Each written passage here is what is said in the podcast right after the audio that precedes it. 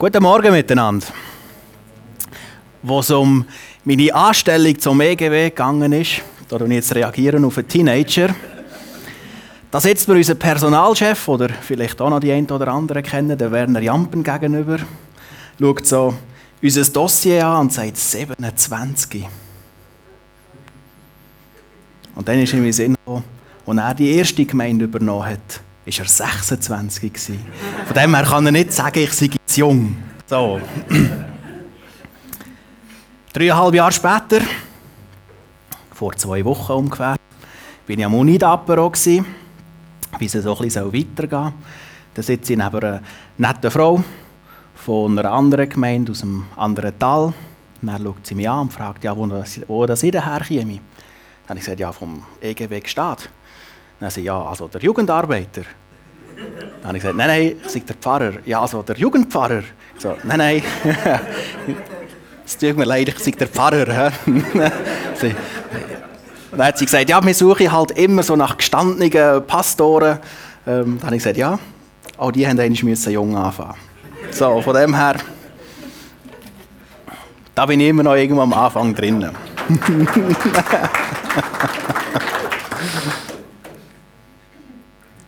Danke zuerst einmal euch, darf ich heute hier sein. Es freut mich sehr, zu euch dürfen zu reden. Ich weiß nicht gerade, wie es euch so geht, gerade nach der Einstimmung auch über die verfolgten Christen, die sehr gute Punkte aufgenommen hast, die bei mir jetzt in der Predigt auch noch drinnen vorkommen. Aber eins ist sicher, ob es uns gut geht oder ob es uns nicht gut geht, ob wir gerade freudig sind oder ob wir traurig sind, Gott ist gut. Das haben wir gesungen zum Einstieg. So ein schönes Lied. Gott ist gut. Unabhängig von meiner Stimmung. Gott befreit die Menschen. Zumindest unsere Seele. Auch wenn unsere Umstände vielleicht nicht danach schreien.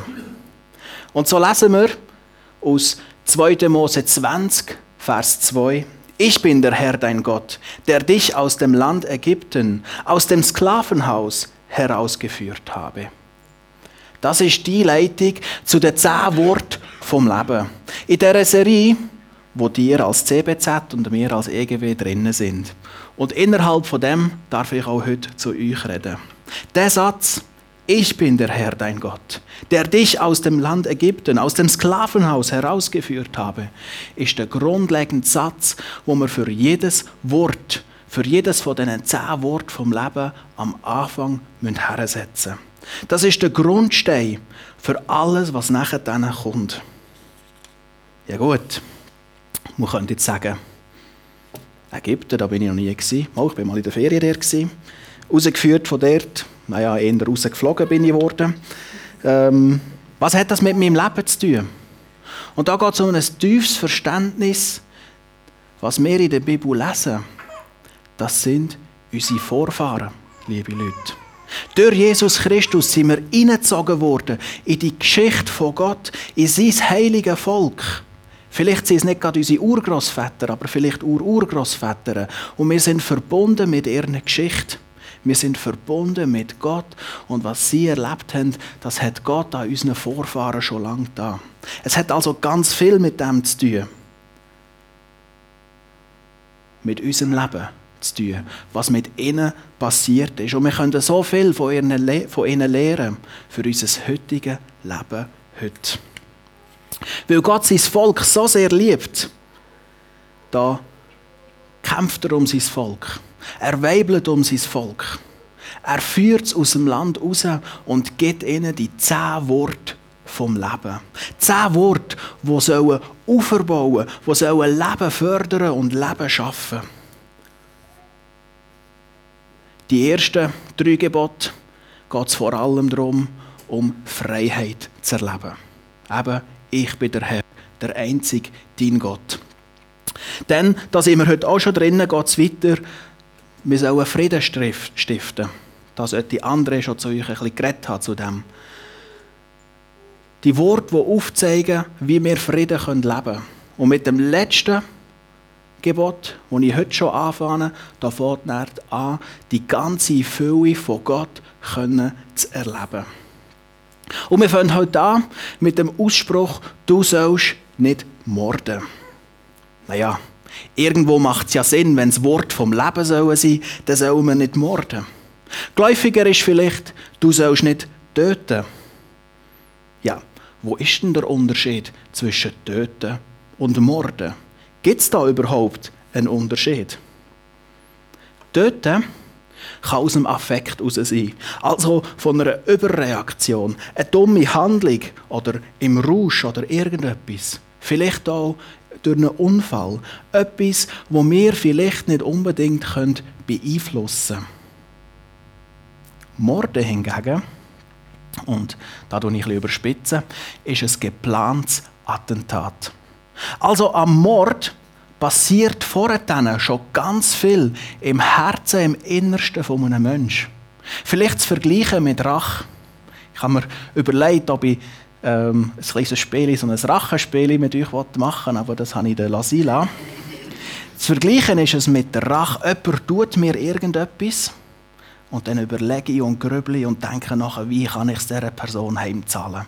Da passiert also in unserem Herzen ganz viel vorher.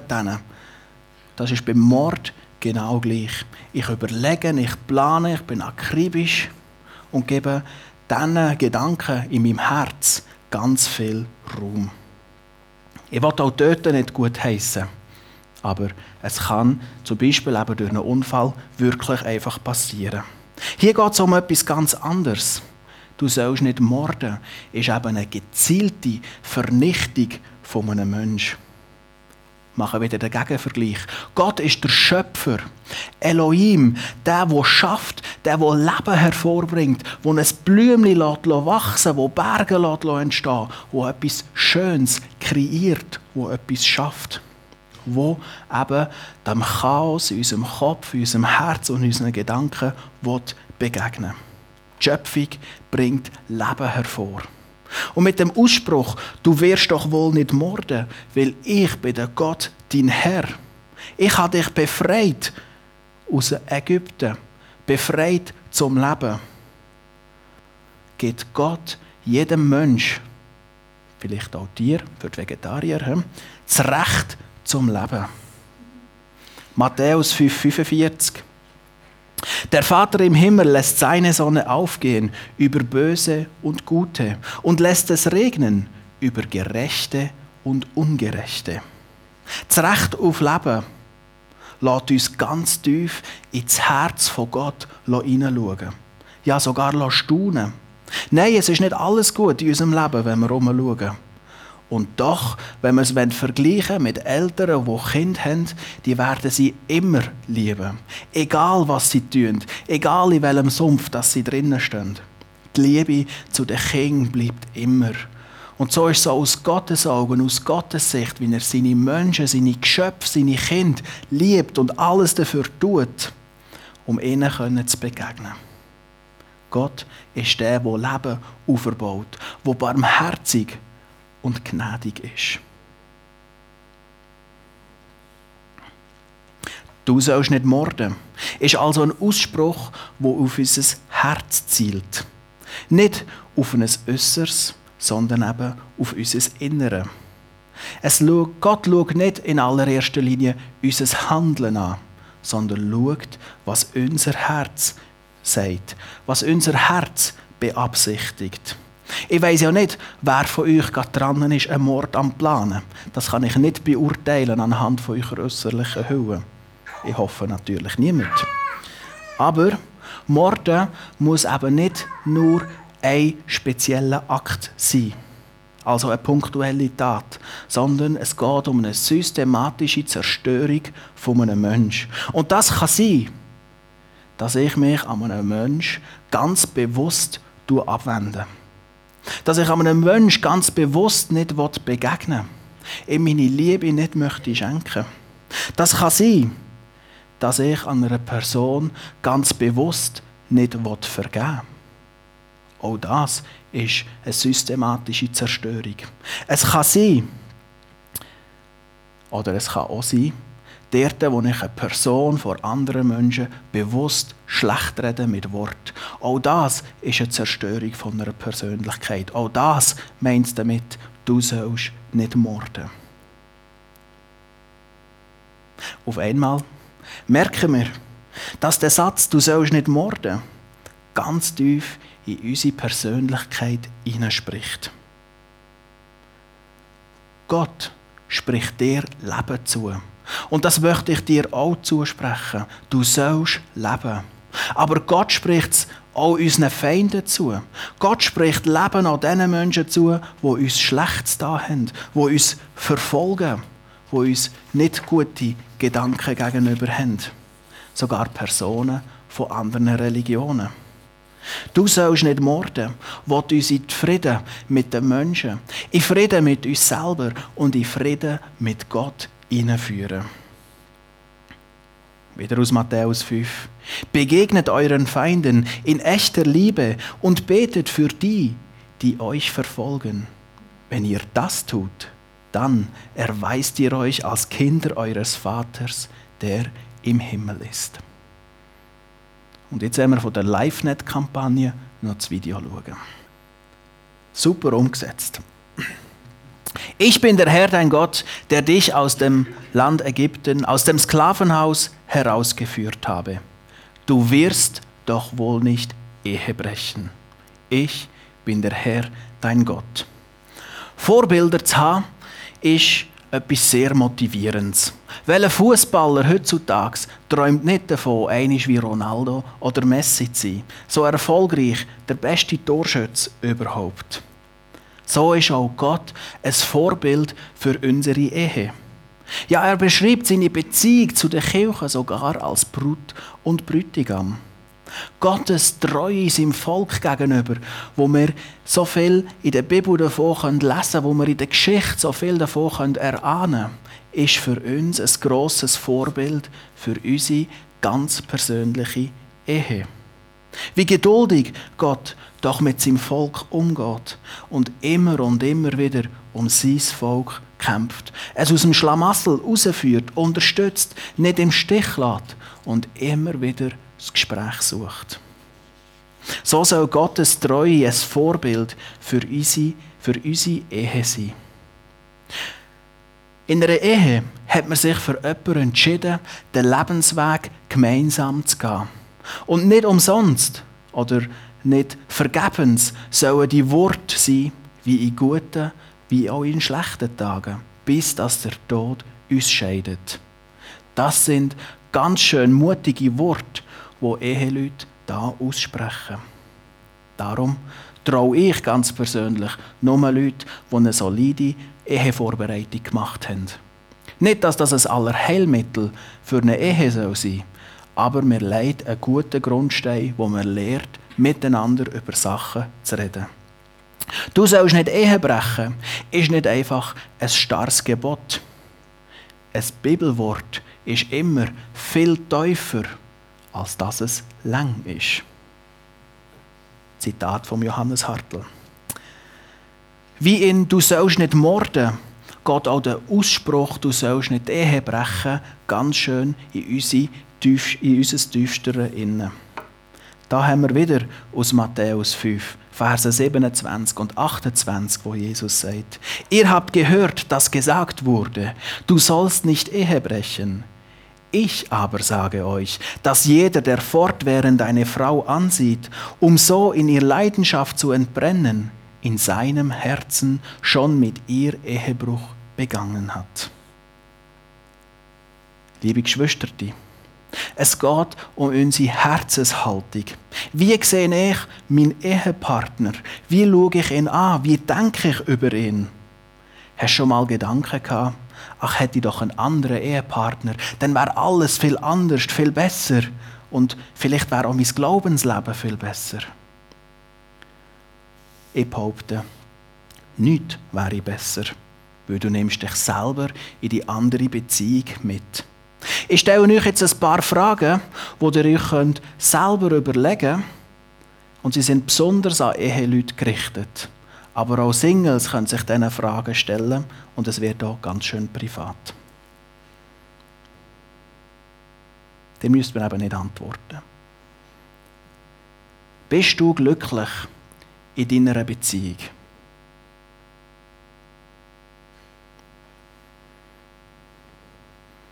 Bist du zufrieden in deiner Beziehung?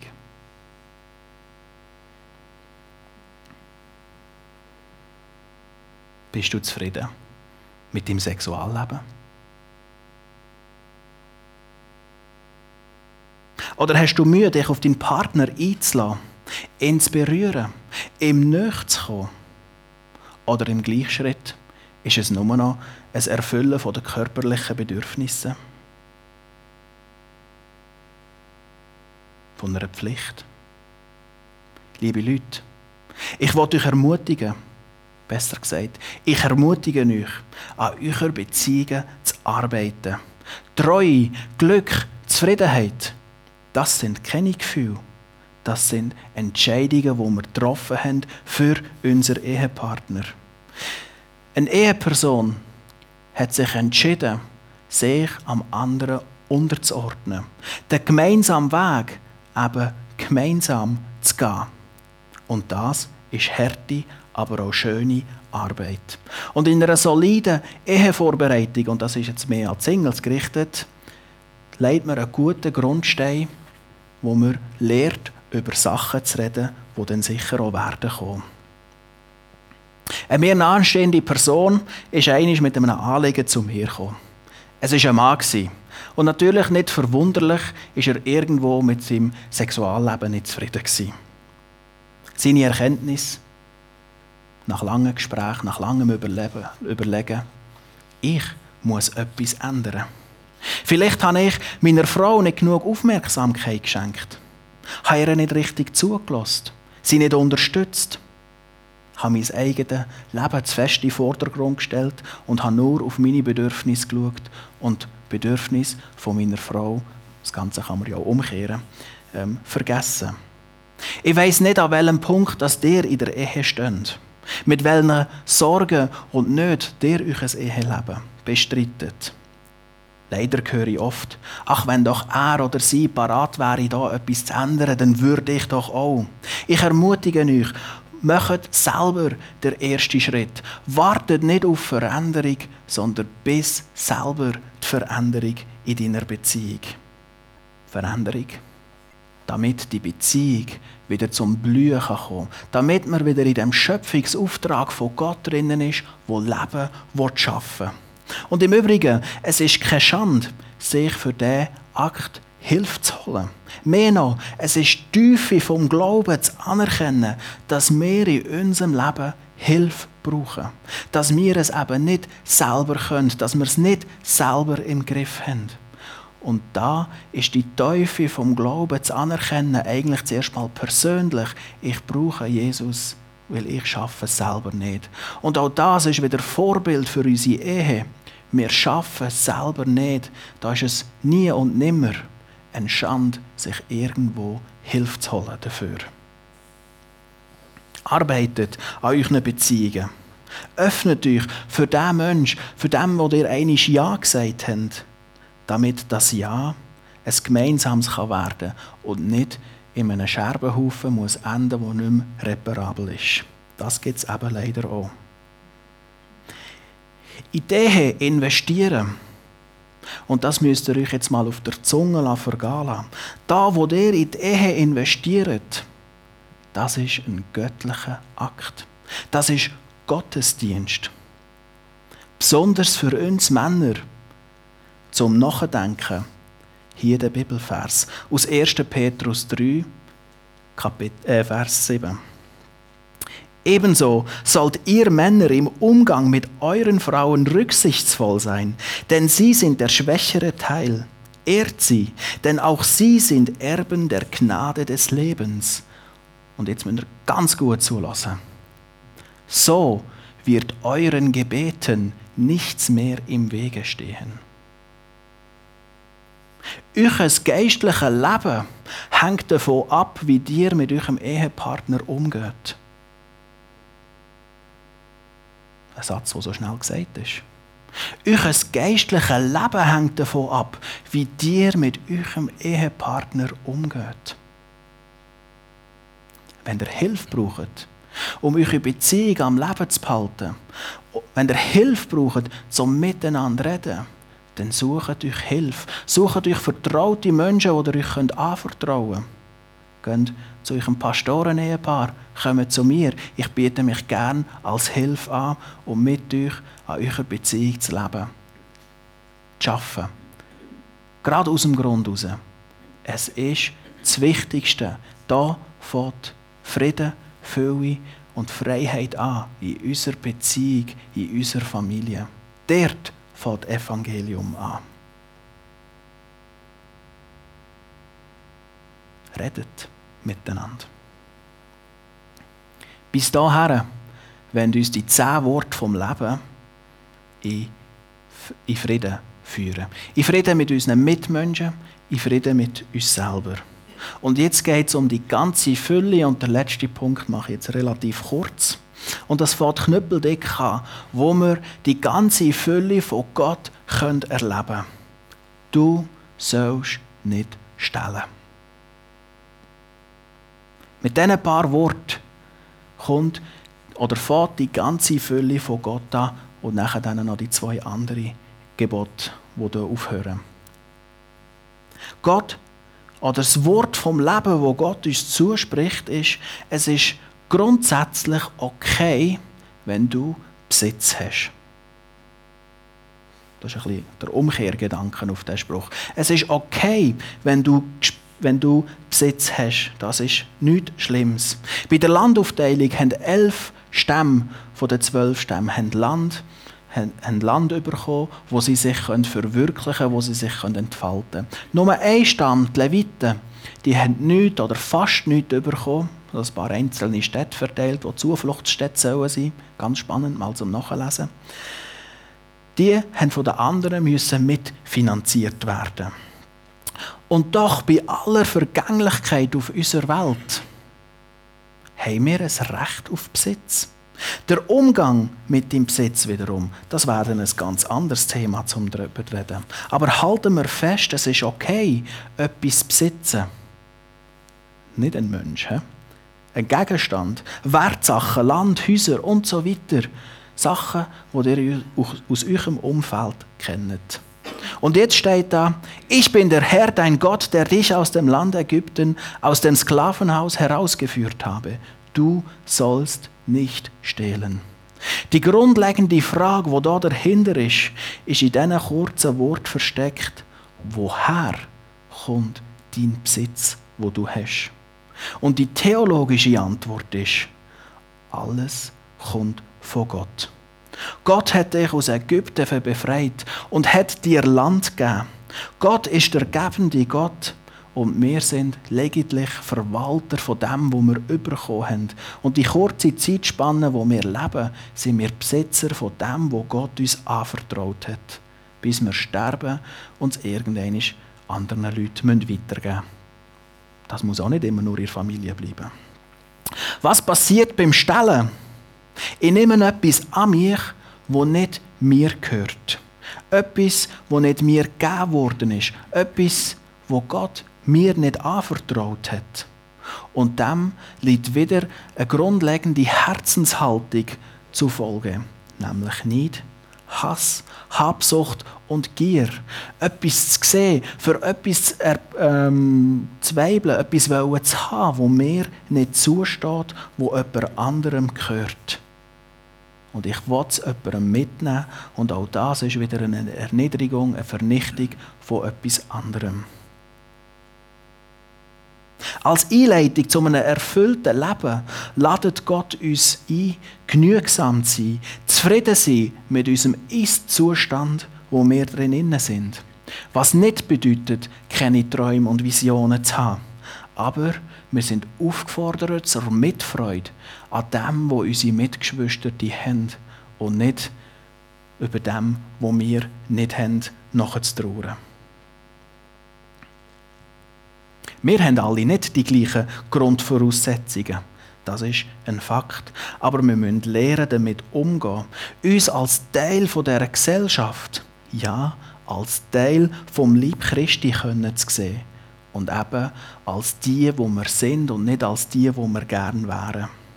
Unsere Identität kommt von Gott und nicht durch Besitz. Lasst euch eure Königswürde nicht berauben, indem ihr andere beraubt und so euer Herz verstockt wird. Wahre Lebensfülle ist der zu finden, und da komme ich zurück auf das, was der Daniel gesagt hat, ganz am Anfang, also bei den verfolgten Christen, ist der, wo wir dankbar sind. Dankbar gegenüber dem, wo wir haben, gegenüber dem, wo wir sind, dankbar gegen dem, wo wir hineingestellt worden sind. Und uns mitfreuen an dem, was andere haben. Das ist Einleitung zu einem geistlich erfüllten Leben. Dankbar zu sein für das, was Gott uns gegeben hat und nicht auf das schauen, was wir gerne vielleicht hätten oder nicht haben. Dankbarkeit. Oder in den Wort von Dietrich Bonhoeffer zu sagen, den Dankbaren zeigt Gott den Weg zu seinem Heil. Und wir hören mit dem letzten Video, umgesetzt wieder von der LiveNet-Kampagne, und anschließend tun ich noch beten. Ich lade nicht zum Mitbeten. Grosser Vater, ich danke dir, dass du wunderbar bist. Ich danke dir, dass du uns in die Welt gestellt hast. Heute, hier in dem Land, wo wir drinnen sind. Danke für all das Gute, wo wir dürfen erfahren. Für deine Versorgung, für deine Güte, für deine Liebe. Und wir werden wirklich auch einfach für die bitten, wo, wo es weniger gut geht, wo weniger zu danken offensichtlich da ist und du sie doch in eine tiefe Dankbarkeit hineinführst für das, was du ihnen tust. Danke, dass deine rettende Botschaft nicht an unseren Umständen abhängig ist. Danke, dass deine rettende Botschaft sich dort besonders groß verbreitet, wo deine Botschaft verfolgt wird. Danke, dass du diesen Menschen Hoffnung und Zuversicht bist. Führ du uns, himmlischer Vater, alle in deinen Frieden, in deine Freiheit und in deine Fülle. Du bist gross. Dir gehört alles Lob. Amen.